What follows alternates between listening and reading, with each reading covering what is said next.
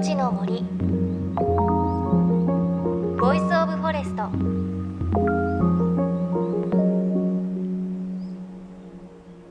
おはようございます。高橋真理恵です。JFN38 局を結んでお送りします。いのちの森 Voice of Forest。この番組は森の長城プロジェクトをはじめ全国に広がる植林活動や自然保護の取り組みにスポットを当てるプログラムです。各分野の森の賢人たちの声に耳を傾け森と共存する生き方を考えていきます。さあ立秋は過ぎましたがまだまだ寒さ残っていますよね。この時期の寒さには呼び方があります。寒さ余ると書いて予感です。あの手紙の書き出しには予感お見舞い申し上げますとこの時期は使うんですね。ね早く暖かくならないかなと春が待ち遠しいんですがあの今ちょうど大学受験をね控えている方もいらっしゃると思います。ちょっとこう寒さがねあったり暖かさがあったりと季節の変わり目なので風邪などはひかないように十分気をつけてくださいね。さあそんな春のお散歩がね待ち遠しい時期ということで今回も先週に引き続き東京のど真ん中皇居に隣接する千鳥ヶ淵北の丸公園。皇居を取り巻くお堀の自然を観察するツアーのレポートの後編です。今回参加したのは千鳥ヶ淵の自然再生ガイダンスツアー。平成25年に環境省が環境を再生するプランを立ち上げその一環として行われているものです。千鳥ヶ淵周辺の環境再生の取り組み貴重な植物皇居周辺ならではの歴史と様々なことを学んで楽しむツアーです。さて参加者一行は北の丸公園の池の周りそして千鳥ヶ淵と巡って今度は千鳥ヶ淵と皇居のちょうど間に通っている道へとやってきました。ここあのすぐそばを首都高速が横切るような場所なんですがびっくりするような生き物が潜んでいるんです。遠くまで歩いてきましたけど、えっと、今この大官庁通りというところに来ています。皆さんの向こう側はあの皇居になります。向こう側が千鳥ヶ淵の南側の辺りになります、えー、春になると桜が綺麗なところであのボート浮かべて皆さん見るご覧になったりとかそういった場所になります。この辺のお堀皇居の外苑のお堀というのはあの、まあ、400年前以上に前にあの太田道館の時代から江戸江戸幕府が開かれてその頃に完成ほぼこの形を完成したんですけれども、えー、まあ人工自然的な地形を利用しつつ人工的に作ったものです。で、えー、っとお堀の方ですけれども、まあ、あの水があって、えー、いろいろな生物がいるんですけれどもあの、まあ、希少なあの生物なんかもおりまして数珠掛けハゼですとかあの場所によっては平家ボタル、えー、もともと在来のものと思われるあのホタルがあの住んでいます。非常に数は少ないです、はい、あと古い石垣のところですけれどもそういったところの一部なんかで隙間があるところにあの光苔という希少なあの苔がありまして普通はあの鉱山ですとか北日本ですとかそういったところにあるものなんですけれども、えー、なぜかここのあの石垣にもあってこれは天然記念物江戸城の光苔ということで天然記念物になっています。そういった希少なものも見られます。ガイドしてくださったのはプレック研究所動物調査担当の村田和彦さんです。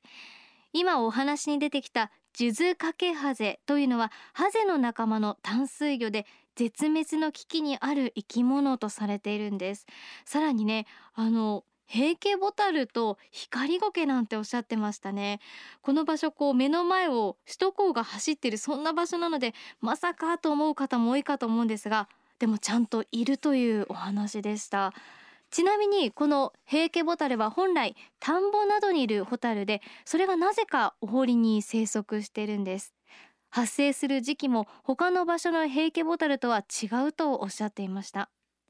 なぜお堀にいるのか。なぜ発生時期が違うのかはまだはっきりとは分かっていないんだそうです。ではツアーに戻りましょう。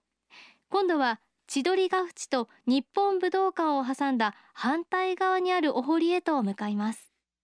北側の牛ヶ淵というところのあのお話になります。えっと先ほど千鳥ヶ淵の大観町の方などで、えー、お堀の話をしたと思いますけれどもこの牛ヶ淵という堀はあのこの外苑の堀の外の周りの堀でもって中で一番生物が豊かになります。であの夏とかちょっと今茶色くなってるのはあれハスで、えー、夏場見てると結構、えー、ハスの花は綺麗です、えー、たくさん咲きます。でただこのもあのどんどんどんどん増えちゃってまして、え結構水面の結構な部分を最近広くあの覆ってしまっておりましてこの他にあの手前のあの我々が今見ている水面の辺りもあの6月5月6月から夏場にかけて皮脂というやっぱりあの葉っぱが水の上に浮くタイプのものがもう一面にあの覆ってしまいますので皮脂とかハスとかは不要植物といって、えー、水面をこう覆ってしまいますんで一面覆っちゃうと太陽が水の中に入らないといわゆる水草みたいなものは生きていけなくなってしまうんですね。なのであの不要ばっかりで見た目的にあの緑になってもそれがベストかっていうとそういうわけではないと。環境省さんの方で両方あのハスもある程度取って管理できるようにしています、えー、であの、まあ、植物が多いのは悪いことだけではなくてあのそれに付随していろんなあの昆虫なども多いのであの魚ですとかトンボですとかの種類も牛ヶ淵が一番多いです、あの植物もあのミクリですとかあのちょっと貴重な植物もあの水辺のちょっと浅いところに生えて生えてますんでそういう意味ではあの貴重な場所でもあります。あの前のところでも触れましたベニートトンボですとかあのジュズカケハゼといった希少種も住んでます。あとあのここにはあの平家ボタルが住んでおりましてあの数は非常に少ないんですけどあのそういった希少なものがいます。この堀だけの話ではないんですけれどもあの外来の生物というものがあのウシガエルですとかあのザリガニですとかあのブラックバスとかいるんですけれどもあのブラックここもあの7年前ぐらいに1回貝掘りといってですね水を抜いてあの完全にカランカランにはならないんですけれどもなるだけ抜いてちょっと外来魚とかは取ったんですよね。なので今ここにブラックバスとかそういったものはいません。ただあのウシガエルとかあとアメリカザリガニはいてですね、えー、まあウシガエルはその他の生き物を食べちゃったりして悪さをするんですけれども、えっと、実はアメリカザリガニもあの外来のものであの悪さをするのであの植物とかあの水生植物とかも食べてしまいますしあの非常にあと小さいので完全にあのさっきブラックバスはほぼ貝掘りをして除去しましたとお話ししましたけれどもザリガニは小さくていろいろな隙間に入ってしまうので取れないんですね。なのであのまだたくさんいます非常に。ウシガエルは一時あの頑張って取って非常に減ったんですけどまたちょっと増えてしまっているので今年確かあの駆除をまた行っています。で、えーまあ、牛ヶ淵についてはそういうホタルを守るような動きですとかあと水生植物のいろんな種類が生えるようにということで浅瀬を作ってます。であのまああのトンボですとかが住みやすくしたりあの声もあのあのそんなに肉食ではないですけど結構あのそこをほじって植物とか取ってしまいますので、うん、あの特に千鳥ヶ淵なんかはもともとあのあの異例の関係であの北条ということで話されていたものがたくさん数がすごく多くてですねちょっとあまり多くなりすぎるとあのいろいろ他のあの希少な生き物なんかには影響悪い影響もあるということがあの言われています。はい、手を入れてでそれによってその生物多様性っていうのが維持されているという話をしましたがここも同じようにあのそのままにしておきますと、えー、ハスが一面を覆ってその隙間を皮脂が占めるというような形で2種類になってしまう。でもまあそれをあの今部分的にこう切除することによって陽子ですとかガマですとか太もそれからあとまた他の、えー、ミクリのようなものが生えています。であのお堀がつながってますよ水がつながってますよって言いました。あの皇居の中にはミクリの大群落があります。でそれの、まあ、一部があの浮遊してですねこちらの方に。前はあの千鳥ヶ淵側にもいたそうなんですが千鳥ヶ淵側の方は残念ながらもう今途絶えてしまっていて。でで鶴ヶ淵からこちら側にまた種が落ちてきてこの縁のところでまた育っているというようなことでこうつながっているというような話になっています。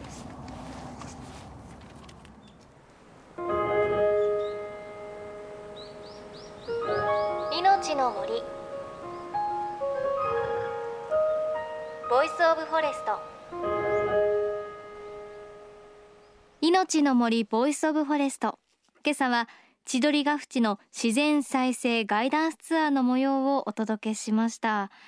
いや本当に千鳥ヶ淵とかあと最後に出てきた牛ヶ淵北の丸公園ってそんなにこう自然とか生き物豊かだったんですね。あの番組でも何度か取り上げていますがあの東京の明治神宮の森とかっていうのはこうなるべく人が手を入れずに倒れた木もねそのままにしておいて自然の形の森を維持しているってお話だったんですが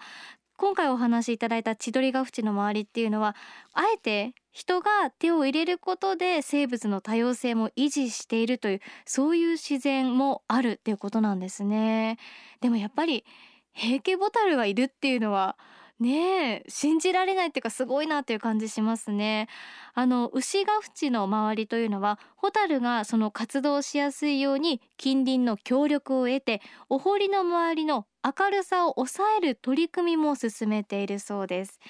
こうよくホタルって綺麗な水じゃないと住めないって言いますよね。なのであの皇居外苑のお堀の水っていうのはかつては玉川上水から供給していたそうなんです。ただ新宿のヨドバシ浄水場の廃止とともに現在は雨水に頼っているそうです。でやっぱりね綺麗なお水じゃないとホタルも育たないのであの環境省浄化施設を設置して今はお堀の水は汲み上げて浄化してまたお堀に戻すという循環になっているんです。本当にこう人のね手がしっかり入って維持されているんですね。